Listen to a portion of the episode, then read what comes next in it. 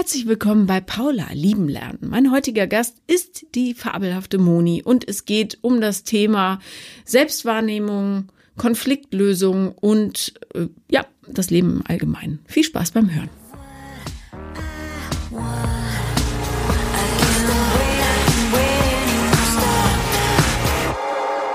Herzlich willkommen, liebe Moni. Hallo Paula. Schön, dass du da bist. Ich freue mich auch hier zu sein. Ich bin ganz schön aufgeregt. Ja, musst du nicht. Wir quatschen einfach nur ganz glücklich eine Stunde. Ich sag lauter schmerzhafte Sachen und danach wird's einfacher. Ja, wenn sonst nicht ist. ähm, was hast du denn für ein schönes, fluffiges Thema halt mitgebracht? Ähm, ja, also ich würde sagen, meine Geschichte, mhm. ähm, die eigentlich gerade auch an einem Stand ist, die äh, recht gut verlaufen ist. Also steinig. Ja. Geht natürlich immer steiniger, aber man soll sich ja nicht mit anderen vergleichen. Mhm. Ähm, genau, also gerade so beziehungstechnische Sachen ähm, mit den Eltern. Ich habe eine Therapie gemacht, die hat mir ähm, im Grunde genommen mein Leben gerettet, also auf jeden Fall höchst im höchsten Maße ähm, verschönert. Genau. Liebe ist sowas zu hören, ja? Ja.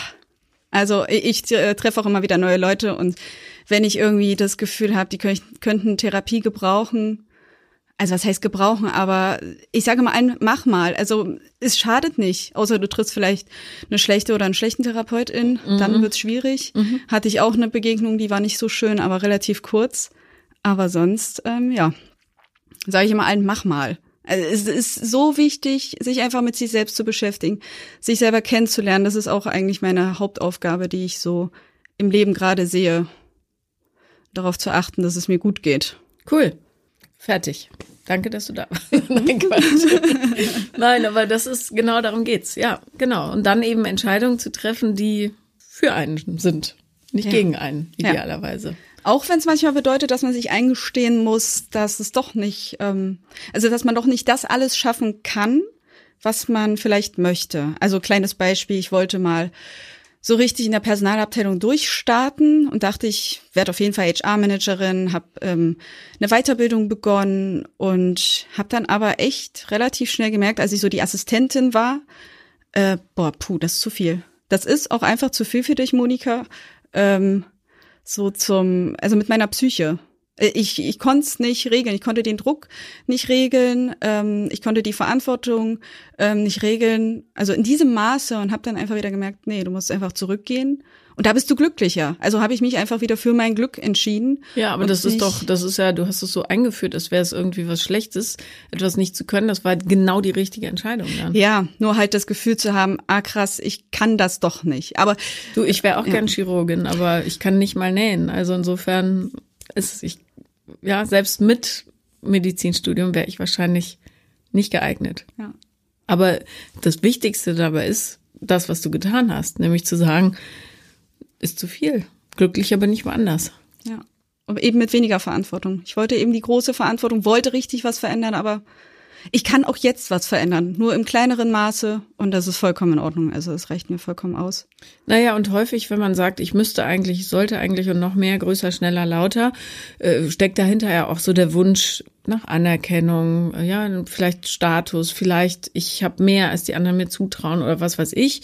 Ähm, aber umso wichtiger, dass du dann voll an deinem Gefühl geblieben bist und gesagt hast, nee, das überfordert mich. Super. Ja, ich habe es auch körperlich gemerkt. Ich habe ultra viel geschwitzt, also richtiges Stressschwitzen. Ich bin so stinkig zur Arbeit gefahren, einfach nur weil der Weg schon und der Morgen hat schon gereicht und und dieses Stressschwitzen, dass ich einfach wie so ein Iltis im Büro saß und man dachte, mm, das ist gar nicht schön. Stressschwitzen ist ja. ein schlechtes, ein schlechter Indikator, ja. Nein, idealerweise fährst du ja zur Arbeit und denkst nicht, boah, ich kotze gleich, sondern juhu, ich habe äh, was Cooles, mit dem ich meine Zeit verbringen kann äh, und was mir gleichzeitig noch mein Leben finanziert. Ja. So sollte es sein. Alles andere ist nicht richtig.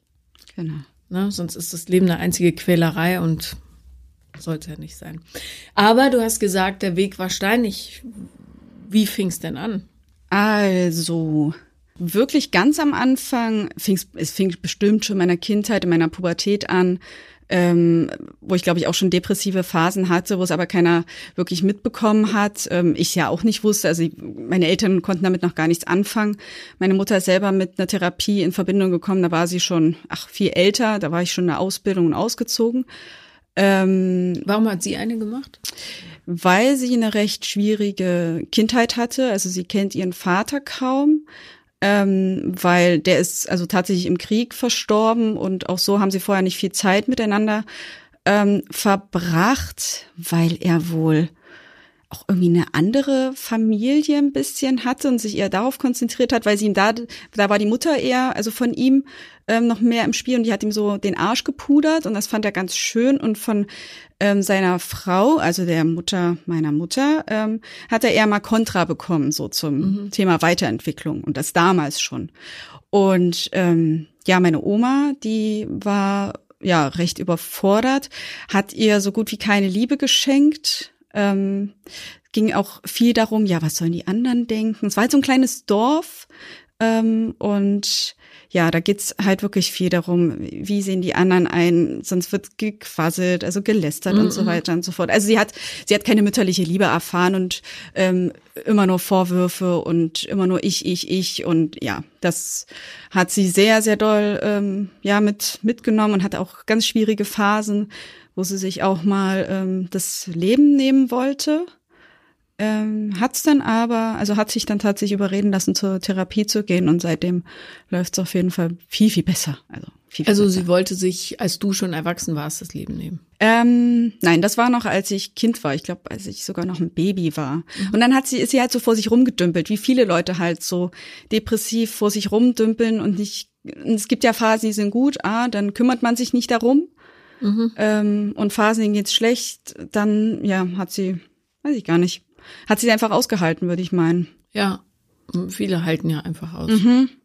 Aber sag mal, wenn dein Großvater im Krieg gestorben ist, dann muss deine Mutter ja ziemlich alt sein, oder?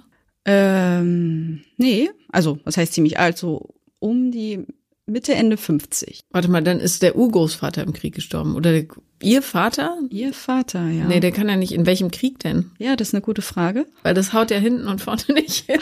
Das habe ich auch nie hinterfragt. Ich dachte, ja, okay, wird schon stimmen. Warte mal, das, da stimmt irgendwas nicht in der, in der Familienhistorie. Ah, also mal. in welchem Jahr ist sie, hast du da wirklich noch nie drüber nachgedacht? Nee. Also sie ist 67 geboren.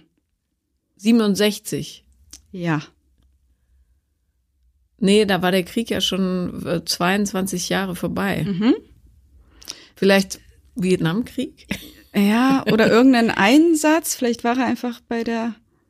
Also wird nicht Bundeswehr gewesen sein, weil es ein andere, anderes Land ist. Welches Land ist es denn? Polen. Naja, gut. Uh, da weiß ich nicht, welche Konflikte damals waren. Okay, ich war jetzt bei Krieg, da dachte ich Deutschland, der letzte aktive Großkonflikt war der Zweite Weltkrieg, mhm. darum habe ich mich gewundert. Okay, na gut, aber da ist er im Einsatz gestorben irgendwo. Ja. Alles klar, jetzt bin ich wieder voll. Äh, okay. Nee. Dann kann es durchaus sein. 67, Prager Frühling, keine Ahnung. Na gut, also irgendwie.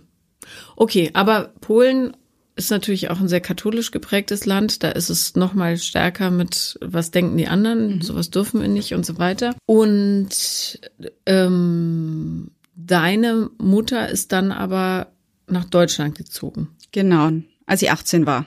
Mhm. Okay, ja. verstanden. So, jetzt bin ich wieder völlig. Ich habe in meinem Hinterkopf habe ich die ganze Zeit versucht, die Zahlen zusammenzukriegen und dachte, warte mal, das kann doch nicht sein. Wie alt muss sie denn sein, damit ihr Vater im Krieg sterben kann?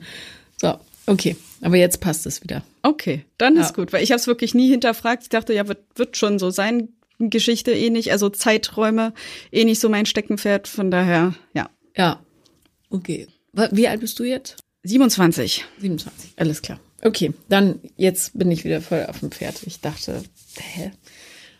Alles klar. Also, ähm, und warum ist sie äh, weggezogen nach Deutschland? Weil sie einfach weg wollte von da? Also ich, ja, erstens das und ähm, also sie hat in einer sehr kleinen Stadt in Polen gewohnt mhm. und hat dort keine Perspektive gesehen und dann gab es so ein Angebot, ähm, eben nach Deutschland zu kommen und das hat sie dann auch mit mehreren Frauen ähm, gemacht und dann haben sie ja früher auch was für mich ultra crazy klingt, in so einer Baracke gewohnt. Mhm. Also so Thema Baracke klingt für mich echt nicht schön. War, glaube ich, auch nicht so nee. luxuriös.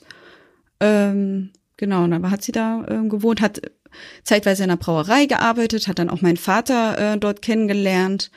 Dann hat sie auch mal als Putzkraft gearbeitet und seit ganz vielen Jahren ist sie äh, jetzt bei einem Unternehmen angestellt, was, was ihr auf jeden Fall den Lebensunterhalt so bezahlt und womit sie auch ganz glücklich ist. Mhm. Und sind deine Eltern noch zusammen? Ja. Okay, und verstehen die sich noch? Ja. Okay, gut. Und dein Vater ist da auch unterstützend und so? Mhm. Ja, okay. gab es mal eine witzige Situation, da hat sie mal, also ihre Mutter ist ähm, leider Gottes auch sehr, sehr unordentlich, sehr dreckig. Die, die hat nur eine Einzimmerwohnung, die war vollgestellt und absolut nicht sauber. Ähm, also hat sie es nie gelernt. Dann hat sie ja, wie ich meinte, schon als Putzkraft mal gearbeitet und hat es nicht richtig gemacht. Natürlich, woher wollte sie es auch wissen? Ja. Und dann ähm, hat sich äh, ihr Arbeitgeber damals halt beschwert und mein Vater gleich so, ah krass, dann äh, wieder die Ausländerinnen, super. Ist dann hingegangen, hat sich da beschwert, warum er denn ähm, hier die, die gute Frau da, ähm, ja, also warum er sagt, hier, du hast schlecht geputzt ähm, dann meinte er, ja, kommen Sie mal mit und gucken Sie sich das mal an. Und dann war es halt wirklich nicht so. Also ja, er hat sie immer ähm, unterstützt und äh, stand so auf ihrer und steht auf ihrer Seite. Mhm. Ja. Gut. Genau. Wobei ich eigentlich stehen geblieben? Wir sind noch nicht so richtig weit gekommen. Ne? Nee, naja, eigentlich schon. Wir okay. waren ja immer schon in Kriegsgeschehen. Ah, ja, okay. Mhm. ähm, nee, es ging äh, um den steinigen Weg, weil ich äh, kurz gefragt habe, ob deine Mutter auch Therapieerfahrung hatte. Und ähm, es ist ja immer äh, ganz gut, wenn äh, in so einem Familiensystem alle einfach an sich arbeiten. Mhm. So hilft der Gesamtsituation. Ja, nicht alle. Ich glaube, hauptsächlich meine Mutter und ich. Ja. Aber hilft auf jeden Fall schon sehr. Immerhin. Ja. Das heißt, nicht alle, dein Vater nicht. Also nee. da, da äh, gibt es auch Potenzial, sich zu verbessern. Ja, ja, auf jeden Fall. Okay. Ähm, ja, genau, steiniger Weg, Therapie. Ja, genau, ich meinte, es hat ja angefangen so in der Pubertät, da hat, hat man sich mitbekommen und dann ähm, hatte ich meinen zweiten Freund, den habe ich kennengelernt mit äh, 16, 17. Mit dem war ich acht Jahre zusammen. Mhm. Und äh, die Beziehung war sehr durchwachsen, sage ich jetzt mal. Also wir waren immer, wir waren immer ein Paar, wir wollten immer ein Paar sein. Ähm, ich wollte immer auf jeden Fall eine Beziehung haben. Ich glaube, das war es dann im Endeffekt. Ähm, hab aber relativ schnell gemerkt, nee, der ist es eigentlich gar nicht. Ähm, hab ihn dann auch tatsächlich mal einen Brief geschrieben, weil es ihm nicht so ähm, ins Gesicht sagen wollte, dachte aber ein Brief ist schon okay. Und wollte ihm in den Briefkasten werfen. Dummer Zufall, er hat mich gesehen, hat äh, gewartet. Ich habe ihm den Brief gegeben, er hat ihn gelesen weil ich eben reingeschrieben hatte, ja, irgendwie habe ich nicht das Gefühl, dass es so funkt. Ähm, dann hat er angefangen zu weinen und meinte, ja, mein bester Freund verlässt mich jetzt schon, weil der in eine andere Stadt gezogen ist und jetzt willst du mich auch noch verlassen. Naja, und aus Mitleid bin ich dann da geblieben. Wie lange wart ihr da schon zusammen? Mm, das waren nur ein paar Monate. Okay, und da hast du dann sieben Jahre daraus gemacht? Da habe ich dann, ja. ja das und das Gefühl, dass es nicht so richtig ist, hat sich auch nie verändert zu ihm. Mm, nee, ich wollte es nur immer. Also ich wollte ganz doll, dass es sich ähm, wirklich verändert und hab's mir dann, glaube ich, auch relativ häufig eingeredet. Mhm. Ähm, ja, ich erzähle einfach nochmal vielleicht so ein paar Eckpunkte, die relativ schwierig waren dann auch. Also es hat sich dann relativ schnell eingestellt, dass ich ihn ähm, körperlich nicht mehr attraktiv fand. Ähm, da es aber erst meine zweite Beziehung war, und ich war 16, 17, äh, habe ich das so auch gar nicht richtig verstanden, dass ich ihn einfach nur körperlich nicht mehr attraktiv finde und habe das vom Anfang, als ich Schluss machen wollte, einfach vergessen, weil wir hatten da eine schöne Zeit, die hat sich echt schön angefühlt und ähm, ja, wir waren dann auch bei einer, ich glaube bei seiner Sexualberaterin, die ähm, uns ja also was hat sie uns erzählt? Können uns ja mal einen romantischen Film anschauen und dann wird das schon wieder. Und ihr seid so ein süßes Pärchen. Hm, ja. Also das heißt, äh, ihr wart dann mit Anfang 20 in der Sexualtherapie zusammen oder nur er? Also ursprünglich, weil du eben gesagt hast, seine Sexualberaterin? Nee, eine. Eine, okay. Genau. Ähm, ja, also ich meine, ja, es gibt Paare, die haben richtig massive Probleme, auch körperlicher Natur mit Anfang 20, aber normalerweise ist das ja eine Phase im Leben, wo die Hormone ja nur vom Gucken schon in die Luft spritzen. Juhu! Und gut. So, und dann dachtest du, naja, wir gucken romantische Filme an und wenn es dann nicht funkt, dann liegt's an mir? Ja, ich habe dann auf jeden Fall überlegt. Ich dachte, ich wäre kaputt. Aber wir haben es noch erstmal so ein bisschen durchgezogen, eben ohne körperliche, also kuscheln ging klar, aber nichts irgendwie in, äh, in Richtung sexuelle Handlung. Das mochte ich einfach nicht. Und wie lange ging das? Also ähm, in der ganzen Beziehung würde ich, glaube ich, sagen, hatten wir sechs, äh, sechs Jahre keinen Sex. ja, ich weiß, das ist sehr traurig. Mal vereinzelt bestimmt, aber kann ich mich nicht erinnern. Also ist für euch beide traurig. Ja, Und hat ihn das nicht so massiv gestresst, dass er irgendwann gesagt hat, ich doch nicht? der wäre, glaube ich, für immer mit mir zusammengeblieben, weil der Rest im Endeffekt gestimmt hat, in Anführungszeichen. Ja, aber dann kann man ja auch befreundet sein. Ja, aber ja.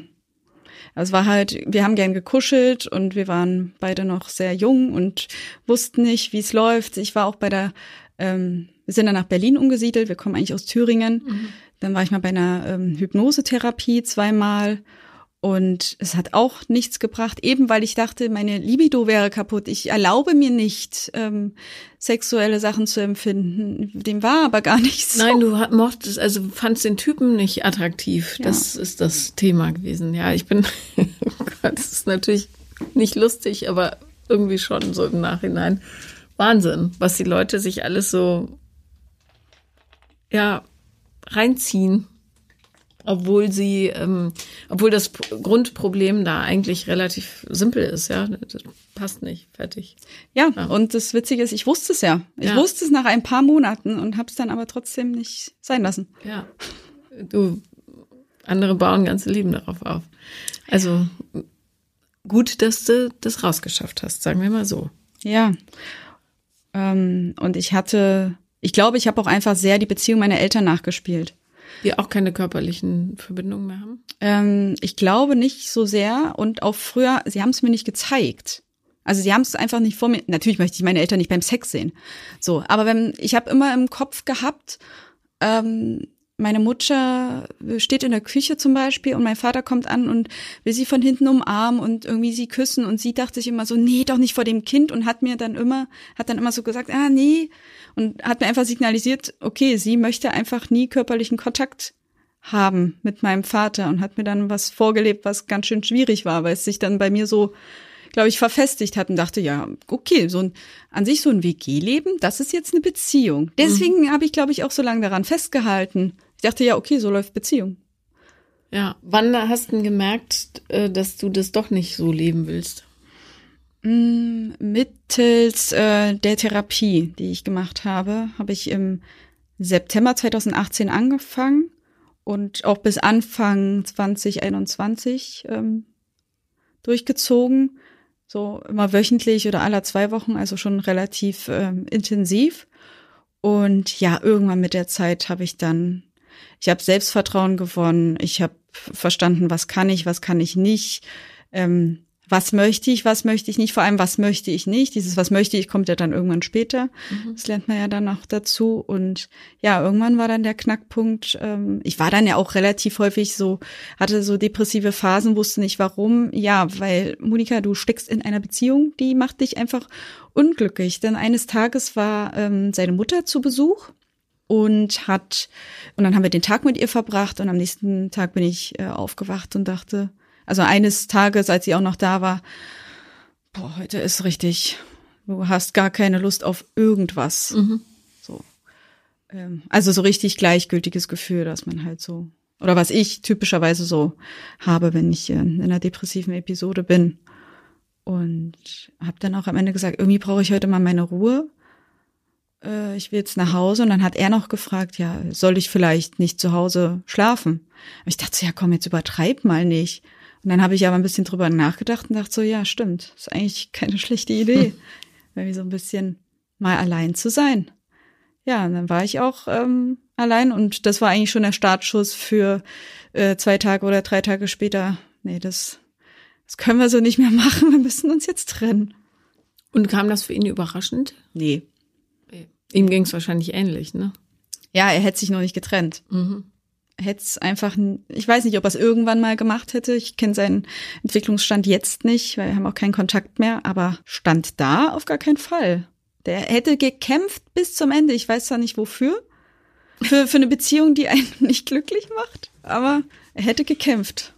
Obwohl er auch nicht so viel gekämpft hat. Also es gab viele, es war ja nicht nur, also ich fand ihn ja nicht nur äußerlich irgendwann nicht mehr anziehend, es war ja sein, sein ähm, Charakter und seine Schwächen, an denen er einfach nicht gearbeitet hat, die mich sehr zur Weißglut gebracht haben, die ähm, häufig Vertrauensbrüche waren, war ein kleiner notorischer Lügner oder Verschönerer, um einfach gut dazustehen ähm, oder besser dazustehen, hat natürlich auch seine Gründe, warum er das macht. Ja, Klar. Unsicherheit, ja. Aber äh, naja, es stimmt ja nicht, dass dich äh, seine, äh, seine mangelnde Entwicklung gestört hat. Du wusstest ja von Anfang an, dass er nicht der Typ für dich ist. Hm. Ja. Also, also hat er denn die Trennung dann hingenommen oder gab's, habt ihr viele Konflikte deshalb gehabt? Nee, er hat die Trennung dann ähm, hingenommen, ist dann auch zu einem Freund erstmal hingefahren, dann haben wir noch ähm, ja zusammen gewohnt. Er hat direkt angefangen, eine Wohnung zu suchen. Ich habe mitgeholfen natürlich, weil ich dann auch wollte, dass er, dass er weg ist. Ähm, hat er dann auch relativ schnell eine gefunden. Also ich glaube, Monat oder was haben wir noch äh, zusammen gewohnt. Aber das war ja, das lief ganz äh, entspannt tatsächlich. Und ja, als er dann weg war, dann äh, hat für mich war wie ein neuer Frühling. Also ich bin ja erwacht, ich habe Sachen ausprobiert. Ich war ja so ein kleines Mäuschen. So ein, so ein selbstunsicheres kleines Mäuschen, was sich nichts getraut hat, was ängstlich war vor neuen Sachen. Ähm, ich habe dann endlich angefangen, so Möbel zusammenzubauen, was ich ja sonst immer vom, von dem Mann hab machen lassen. Du meinst Ikea jetzt? Was? Ja, zum Mhm. Beispiel. Hm. Genau. Wie lange seid ihr jetzt getrennt? Ähm, das war 2019, Dezember 2019. Mhm. Also zwei, drei Jahre fast. Mhm. Ja. Ja, dann also ich war dann erstmal Single und ähm, habe auch gern das Single-Leben genossen, indem ich ähm, mich von anderen Männern ferngehalten habe, beziehungsweise habe mich einfach nicht dafür interessiert. Ich war immer schon so, entweder ich bin in einer Beziehung oder nichts. Also irgendwie lustig ausprobieren ähm, wollte ich mich außerhalb von so einer Vertrauensbasis wie einer ähm, Beziehung tatsächlich nicht. Wäre vielleicht auch interessant gewesen, aber hat mich nicht wirklich interessiert. Ähm, Genau, dann war ich ein paar Monate Single und dann dachte ich aber so, hm, meldest dich mal bei so einer App an. Hab dann auch relativ schnell ähm, jemanden kennengelernt, mit dem war ich dann auch so neun Monate zusammen und wie du dir bestimmt vorstellen kannst, ich war acht Jahre lang mit äh, einer Person zusammen, da musste jetzt genau das Gegenteil her.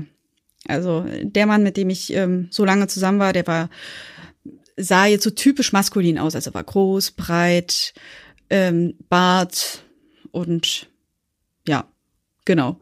Und äh, der, der jetzt kam, der war einfach äh, klein, sehr schmal, kein Bart, auch ähm, teilweise androgyne Kleidung. Also ähm, es musste einfach genau das Gegenteil her. Auch so vom Typ her. Und ähm, wieso hast du genau den ausgewählt? Also charakterlich jetzt? Ähm, den neuen, Mhm. Mm, boah, das ist eine gute Frage, charakterlich.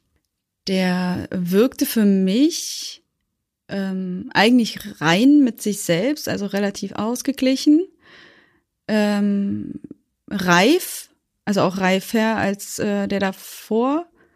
Das war halt auch so ein Kriterium, es war sehr kindlich. Also ich stehe total auf bei Albernheiten, ne, so und ein bisschen Spaß haben zusammen. Aber das war einfach kindlich im Sinne von nicht nicht weiterentwickelt, einfach nicht reif. So. Mhm, Das war mir auf jeden Fall äh, wichtig und er wirkte sehr reif, dass man mit ihm auch sehr tiefe Gespräche führen konnte. Unser erstes Date lief auch sieben Stunden und wir haben ohne Ende gequatscht und äh, ja, genau, das war mir, das war mir sehr wichtig.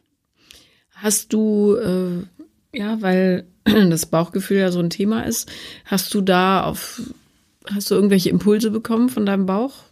und drauf gehört oder eben nicht? Also ganz am Anfang nicht. Ähm, aber es kam dann irgendwann ähm, ein Gefühl, da ähm, weiß ich auch ehrlich gesagt immer noch nicht, was es war. Also ich hatte dann das erste Mal bei ihm übernachtet und ähm, bin am nächsten Morgen aufgewacht und war super durch den Wind ähm, und hatte Angst. Also das, das Gefühl, was ich hatte, war einfach Angst. Und ähm, ich habe es mir eigentlich so erklärt, dass ich Angst vor einer Beziehung hatte, weil Beziehung bedeutete für mich bis dato das, was ich mit dem mit dem Typen davor hatte und das wollte ich absolut nie wieder haben. Und dann habe ich dieses Wort gehört, ähm, habe in diese Richtung gedacht und dann hatte ich sofort wieder Angst, weil ich dachte, okay, es, es läuft auf jeden Fall wieder so. Oder es geht in diese Richtung, man kommt in so einen langweiligen Trott, der eine guckt Netflix, der andere ist auf dem, am Handy, du bist wieder diejenige, die nur kocht und puh, ja, und da hatte ich echt Angst, mich festzulegen. Ich glaube, ich war einfach ähm, zu diesem Zeitpunkt auch noch nicht bereit für äh, eine neue Beziehung vielleicht. Oder es, ich meine, ich muss es, ich muss es ja ausprobieren. Also es war schon okay, dass er, glaube ich, da war, jetzt auch so im Nachhinein. Sonst wäre ich nicht weitergekommen, wie du ja auch immer meinst. Manchmal braucht man ja so Übungsmänner. Mhm, ich glaube, das war ein Übungsmann einfach. Ja, kann gut sein, ja, klar. Ja, und ähm, wir hatten dann, also warum es dann am Ende mit ihm nicht geklappt hat, ähm, war, weil wir ganz unterschiedliche, erstmal eine ganz unterschiedliche ähm, Nähe-Distanz wollten. Also es, es hat am Anfang anders gewirkt. Er hat auf mich gewirkt wie äh, sehr nähebedürftig und immer Zeit verbringen und auch den Alltag zusammen verbringen. Einfach, dass man zusammen ist und nicht, dass man sich was vornimmt und also nur schöne Zeiten verbringt, sondern sie einfach, also das Sehen des Sehenswillens war auch hatte so gewirkt am Anfang. Das ist auch das, was ich möchte. Also ich bin äh, grundsätzlich sehr nähebedürftig. Kuscheln stehe ich total drauf. Und das hat sowas von schnell abgenommen. Auch ähm, in Richtung Sex. Das, wieder. Ja. Nur dann halt von ihm aus. Also ich, ich wollte dann schon. Ich hatte mhm. dann schon Interesse. Das erste Mal war auch total interessant. Also ich habe, ähm, es war wie wie ein erstes Mal. Wie lange hattest du da keinen Sex vorher? Ähm, naja, diese ganzen sechs Jahre und dann diese paar Monate, die ich dann Single war. Okay, also es war wie eine neue Entjungferung. Mhm. Ja. Ja, schon irgendwie. War, war schön. War wirklich schön. Hattest du ihm das gesagt, dass so eine lange Pause Ja, das ja. wusste er. Ja. ja.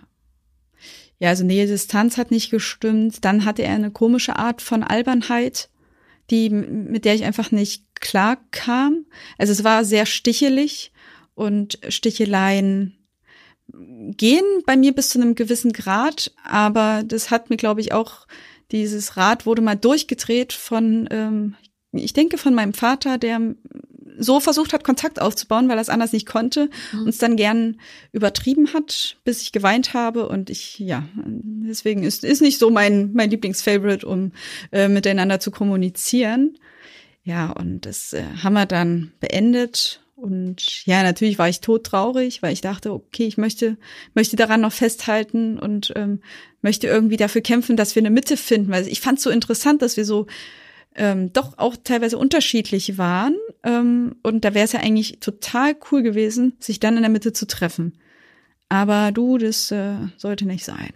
Naja, und vor allen Dingen ähm, diese Traurigkeit ja, die darf man, also klar muss man die ernst nehmen und so weiter, aber häufig sind es wirklich äh, biochemische Prozesse, die da stattfinden. Ne? Mhm. Und dieses Gefühl, oh Gott, ich werde nie wieder und so weiter, das hat ja, glaube ich, jeder nach einer Trennung. Ähm, das war so toll und dann fängt man an, das so rückblickend zu romantisieren. Aber es hat praktisch noch keine, ähm, es hat wirklich noch keine Beziehung geendet, die ja extrem zukunftsträchtig war. Mhm. Sehr unwahrscheinlich. Also irgendwas, was nicht, es sei denn, natürlich, es haben sich zwei Leute verliebt, die beide, keine Ahnung, in irgendwelchen Verpflichtungen standen und nicht zueinander kommen konnten, so wie bei die Brücken am Fluss oder so. Aber wie wahrscheinlich ist das? Das ist relativ selten, ehrlich gesagt. Die meisten Beziehungen sind äh, geprägt von Projektionen, Ängsten und irgendwelchen merkwürdigen Mustern, die man so mitbringt. Mhm. Ähm, darum logisch, dass man dann trauert. Auch dem Miesen trauert man ja hinterher irgendwie, zumindest kurz. Mhm. Ja. So, wie ist der Stand jetzt? Wie lange ist die Trennung her? Das war, ja, ich glaube so vor einem Jahr. Es war im Ende, Mitte, Ende Mai. Äh, Weil es so ein Thema ist, äh, hattest du seitdem nochmal Sex? Äh, ja. Ja, also ich bin jetzt tatsächlich auch in einer neuen Beziehung. Ah. Ja. Seit Ende August. Also ich habe mich dann relativ schnell wieder ins Dating-Business gestürzt, kurz Zeit genommen, aber dann doch relativ schnell, weil ich einfach, ich wollte einfach. Also ich wollte nicht eine Beziehung, ich wollte schon die Beziehung, aber ich wollte. Deswegen habe ich mich da wieder angemeldet. Ja, du hast ja selber gesagt, es ist frustrierend und ähm, macht nicht so einen Spaß, dieses Hin- und Hergewische, aber ich dachte, ja, hat, hat einen guten Zweck, mach mal und guck mal, vielleicht findest du ja jemanden. Ähm, war dann auch zu einem Zeitpunkt irgendwann echt frustriert. Einer hatte ähm, mich abserviert, was dann aber auch vollkommen okay war. Ich fand ihn jetzt auch nicht so, also es, es hat bei mir jetzt auch nicht so doll gefunkt. Den anderen, den mochte ich nicht, also beziehungsweise der war mir einfach tatsächlich körperlich, ich fand ihn nicht so anziehend. Er hatte ein wunderschönes, richtig wunderschön herzliches und ehrliches Lächeln, aber das hat dann nicht gereicht. Du, Der wirkte äh, auch sehr anhänglich gleich ja. von Anfang an. Das hat mich auch abgeschreckt. Da dachte ich, boah, nee.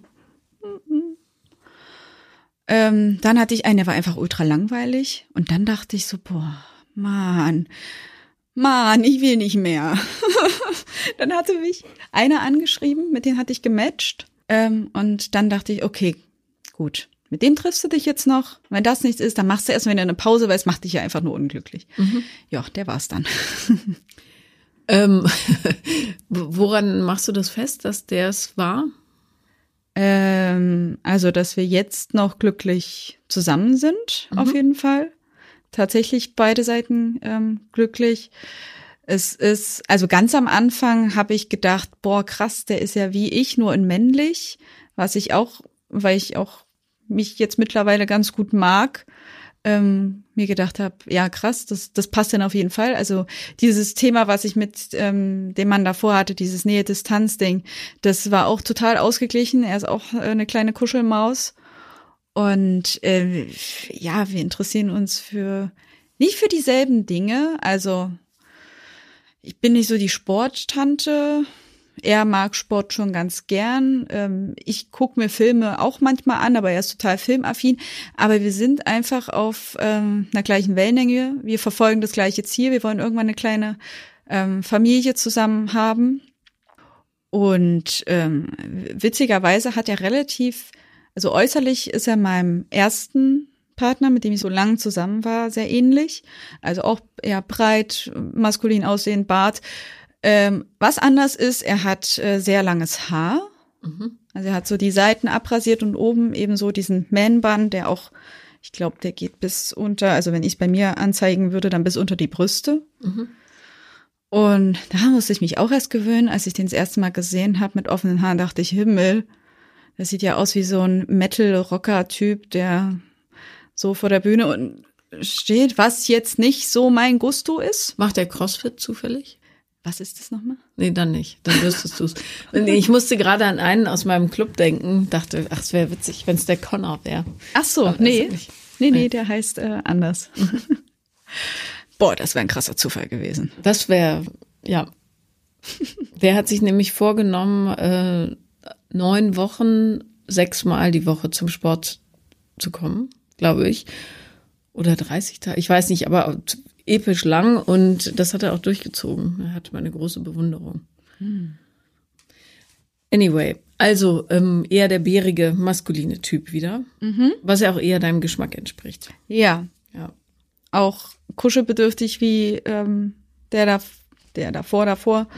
Und ähm, auch ein bisschen zerzaust im Kopf, aber ähm, hat's im Griff. Also sieht das Problem und äh, versucht es auch weitestgehend zu ja, zu integrieren und ein bisschen zu verändern, also auf jeden Fall zu verbessern. Man kann mit ihm ultra gut reflektieren. Also wenn ich an das erste Date, was wir hatten, denke, ähm, da ging's, haben wir uns schon echt auch sehr, sehr tief unterhalten und er wirkte einfach krass authentisch und er wirkt auch immer noch total authentisch auf mich und ist es auch einfach schon. Der hat, ich weiß nicht, was der mitbekommen hat, Aber der von Anfang an als Kind hat er sich reflektiert, hat er die Welt einfach richtig schön gesehen, hat äh, diese ganzen coolen Kids, äh, die schon früh angefangen haben zu rauchen und zu saufen, hat sich null dafür interessiert, war einfach neugierig. Himmel, bin ich neidisch auf, auf dieses, auf diese, was ihm da mitgegeben wurde, weil wenn du mich als Teenie erlebt hättest, ich war komplett weg vom Fenster. Also ich äh, habe alles als persönlichen Angriff gesehen. Ich war, ich habe viel zu früh angefangen zu rauchen und zu trinken, war mit älteren Jungs immer unterwegs, so in dieser Clique. Äh, mochte meine Eltern gar nicht, kam mit denen überhaupt nicht zurecht und war einfach überhaupt nicht bei mir. Und er war schon immer so, so ausgeglichen. Das ist krass. Aber ist doch total toll. Das ist richtig schön. Ja. ja. Herzlichen Glückwunsch. Ja. Wie kann ich dich noch unterstützen bei deiner zukünftigen Lebensgestaltung? Ja, das ist, ähm, es gab äh, jetzt vor kurzem, als ich dir dann auch geschrieben hatte, ähm, gab es eine kleine Krise mhm. zwischen uns. Ähm, er, also ich glaube, Auslöser war, er war jetzt zwei Wochen lang äh, krank und war dann viel zu Hause und ähm, hat, also war nur zu Hause und war sehr erschöpft. Und er ist auch eine kleine Zockermaus. Mhm. So, und dieses Zocken war bei meinem ersten Freund so ein, so ein Problem, weil mhm. er das relativ häufig machen wollte und es hat sehr viel Platz eingenommen und ich habe es damals nicht verstanden. Ich verstehe auch, ich verstehe es jetzt besser, warum man das macht, aber immer noch nicht so ganz. Und dann hat er zwei Wochen lang gezockt und ich habe es einfach wieder gedacht, oh Gott, also es, es kam wieder so eine richtige Angst äh, hervor. Ich wurde einfach hart getriggert von, von diesem Moment. Ich war dann auch wieder diejenige, die gekocht hat, weil er hat es einmal versucht und war danach einfach so ultra fertig. Dann dachte ich, und er dachte Corona sich auch, gehabt oder was? Nee, das nicht. Hatte er schon gehabt, mhm. ähm, aber das war irgendwie was anderes. Okay. Einfach irgendwie ein anderer grippaler Infekt, aber einfach ja fertig. Und genau, dann hat er einmal gekocht und war danach mega erschöpft. Also konnte ich dann, ähm, musste ich dann wieder diesen Part übernehmen. Und es hat sich einfach angefühlt wie damals. Und ich habe dann schon gemerkt, dass ich mich distanziert habe, wusste aber nicht genau wieso, habe dann natürlich drüber nachgedacht und ich kam nicht raus. Ich war an einem Punkt irgendwann, wo ich echt dachte, Scheiße, nee, du musst jetzt Schluss machen. Du wolltest jetzt vor kurzem deine Wohnung kündigen. Bist du wahnsinnig gut, dass du es noch nicht gemacht hast? Ähm, und war dann wirklich, ich dachte, ich muss mich jetzt trennen. Aber es wird, es ist mir jetzt so fern, dieses Gefühl, was ich hatte, dass es nicht das ist, was ich wollte, sondern wirklich einfach so ein Trigger. Und das, was ich dich fragen wollte, ist, wie kann ich damit besser umgehen? Also wie kann ich aus dieser Ultra-Panik, wo ich wirklich überzeugt bin, nee, du musst dich jetzt trennen, wie ich da ähm, rauskomme oder vielleicht gar nicht so da reinschlitter? Also du hast es ja schon ganz gut gemacht, soweit. Ähm, vor allen Dingen muss man immer im Hinterkopf behalten, das, was da, äh, was man bei dem einen Partner richtig schlimm fand, was äh, vielleicht äh, ja Gefühle des nicht wichtig Seins, des nicht geliebt werdens, des nicht gesehen werdens und so weiter ausgelöst hat, ähm, ist bei dem anderen gar nicht, steht gar nicht im Raum, ja, weil der gar nicht diesen falschen Blick auf dich hat, sondern den richtigen so. Und vielleicht einfach nur, man darf ja Zocken auch nicht über einen Kamm scheren, während der eine vielleicht reines Kompensationszocken gemacht hat, der erste jetzt, macht dieser vielleicht reines Vergnügungszocken, ja. So eine kleine äh, Realitätsflucht, äh, Ablenkung von tödlicher Langeweile, die man halt hat, wenn man krank ist ähm, weil es auch Bock macht. Ich mir ist das, ich komme mit diesem Controller-Gedöns da auch nicht klar, aber ähm, ich habe ja auch Söhne, die stehen total drauf. All die Freunde von denen auch. Also äh, selbst mein Coach äh, zockt gerne. Ja. Wobei es ja auch viele Mädchen gibt, die gerne zocken. So ist nicht, aber ähm, das ist ähm, für die wie Film gucken manchmal. Und hat gar nichts mit dir zu tun, per se. Was dann vielleicht getriggert wird, ist ähm, was ganz Ursprüngliches, wie ähm, immer muss ich alles machen, nie macht jemand was für mich, ähm, ich bin, ich bekomme nie Unterstützung und und und. Irgendwas, was du von früher möglicherweise kennst, nicht zwangsläufig aus der ersten Beziehung, vielleicht noch davor, ja, aus der Kindheit oder so. Ich bin nicht die Nummer eins, ich bin nicht im Mittelpunkt ähm, ja, ich werde ignoriert mit all meinen Bedürfnissen und so weiter. So. Und das wird dann plötzlich riesig groß, bis man dann äh, ja im Affekt Sachen schon vorgeplant hat, wie, okay, ich ziehe aus, äh, ich trenne mich, ich suche mir eine andere Wohnung, was weiß ich, ja. Wenn du merkst, dass das passiert, ja, und es wird sicher noch häufiger in deinem Leben kommen, weil manchmal, ja, gibt es so Situationen, die, da schwappt dann irgendwie das ganze Dunkel überein. Hilft es total, einen Schritt zurückzugehen und erstmal zu analysieren. Ja, ich bin ja eher immer fürs Fühlen, aber da musst du auf das Gefühl, das dich ja überwältigt, mit Intellekt reagieren, indem du sagst, okay, Moment, stopp, ich trete einen Schritt zurück. Was passiert gerade? Ich fühle mich getriggert durch. Mhm. Ist das, was ich in die Situation rein interpretiere, tatsächlich realistisch oder eher nicht? Ja, so als erster Schritt. Dann, wofür steht dieses Gefühl, was ich habe? Also ist es, ich ärgere mich, weil jemand zockt? Nein, du ärgerst dich, weil jemand nicht auf dich achtet, du immer alles alleine machen musst, bla bla bla und so weiter. Ja? Das auseinanderklamüsern. Dann ähm, auch ganz wichtig ist darauf zu achten, wo es im Körper sitzt. Ja, ist es im Bauch, ist es im Hals, ist es in der Brust, ist es in den Kniekehlen, was weiß ich. Ja, wo sitzt die, dieses Gefühl, damit du gut mit damit in Kontakt kommst.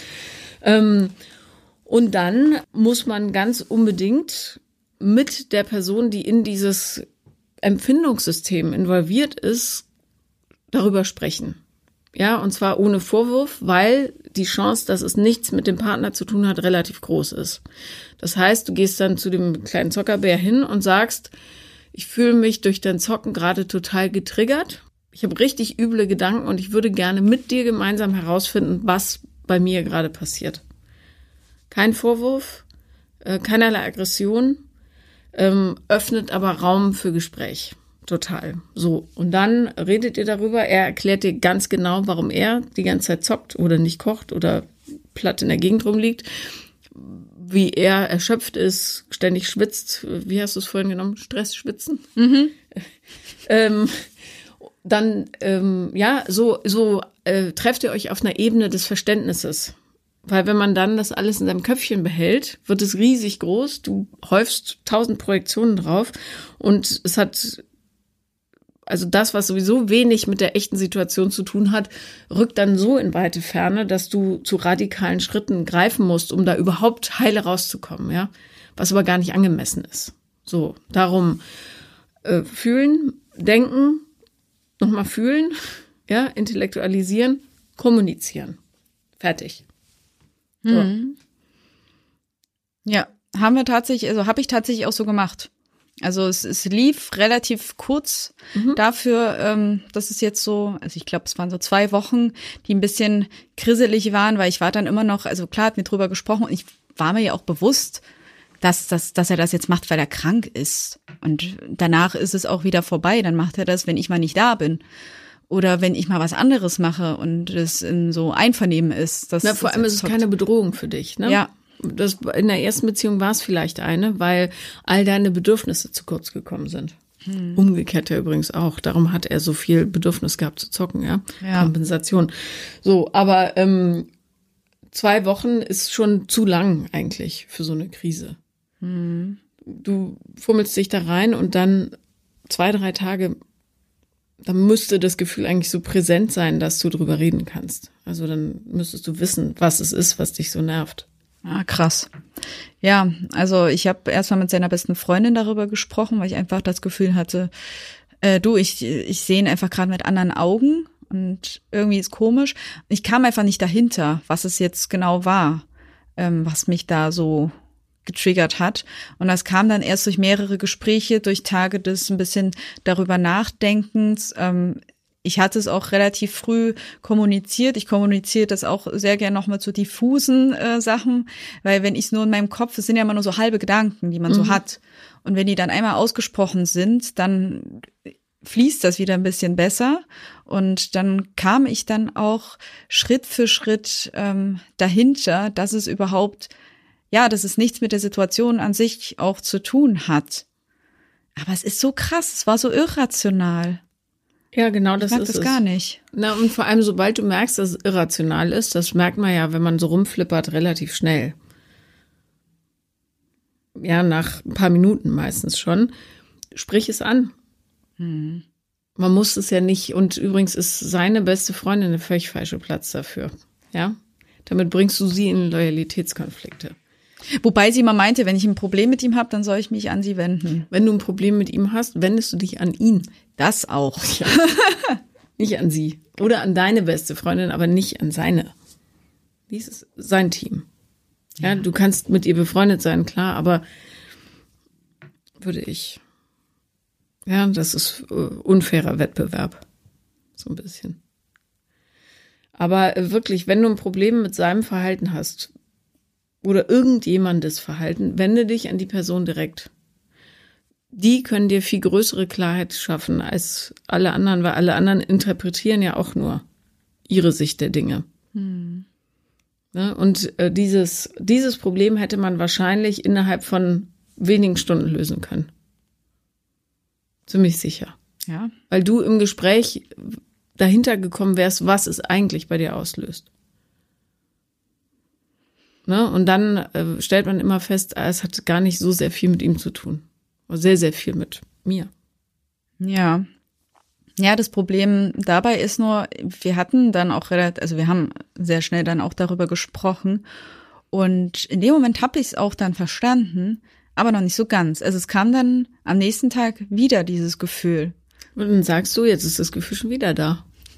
Ist ja anstrengend. Voll. Ja. Aber ähm, je sauberer du jetzt arbeitest, desto einfacher wird's. Ja, krass. Okay. Ja, vor allen Dingen, es geht ja darum, das Tempo zu verkürzen. Hm. Ja, von, eben. Das von depressiven Schüben, von äh, Streitigkeiten, von äh, ja, grummeligen Bauchgefühlen und so weiter. Je kürzer desto besser, weil dann verschwendest du nicht so viel Lebenszeit damit. Auf jeden Fall, ähm, ja, nur deine eigene geistige Gesundheit im Hinterkopf behaltend und die aller Beteiligten, äh, gilt natürlich für jeden, ist es immer besser, das ähm, einfach wirklich kurz und knackig zu lösen. So, du, du führst diesen Streit aus, der kommt am nächsten Tag wieder, dann fängst du wieder von vorne an. Und irgendwann in deinem Leben weißt du, aha, ich bin getriggert, das ist meine Reaktion, das ist die Lösung. Tak, tak, tak. Dann musst du nicht mehr da tagelang mit dickem Hals durch die Gegend laufen, sondern hast, kannst das sofort so angehen. Und dann ist die Lebensqualität deutlich größer. Weil dann kannst du dich selber in jeder Situation dieses Lebens einschätzen und adäquat reagieren. Hm. Premium. Ja, total. Also da möchte ich auf jeden Fall gern hinkommen. Wirst du, ohne Probleme. Ja. Ja, ja, denke ich auch. Vielen Dank, dass du da warst. Ja, danke, dass ich da sein durfte. Das war Paula lieben lernen. Und wenn ihr auch mal dabei sein wollt, dann schreibt mir auf Instagram, bin ich the real Paula Lambert oder eine Mail an paulalambertmail at gmail.com. Ähm, und wenn ich nicht direkt antworte, schreibt einfach nochmal. Danke.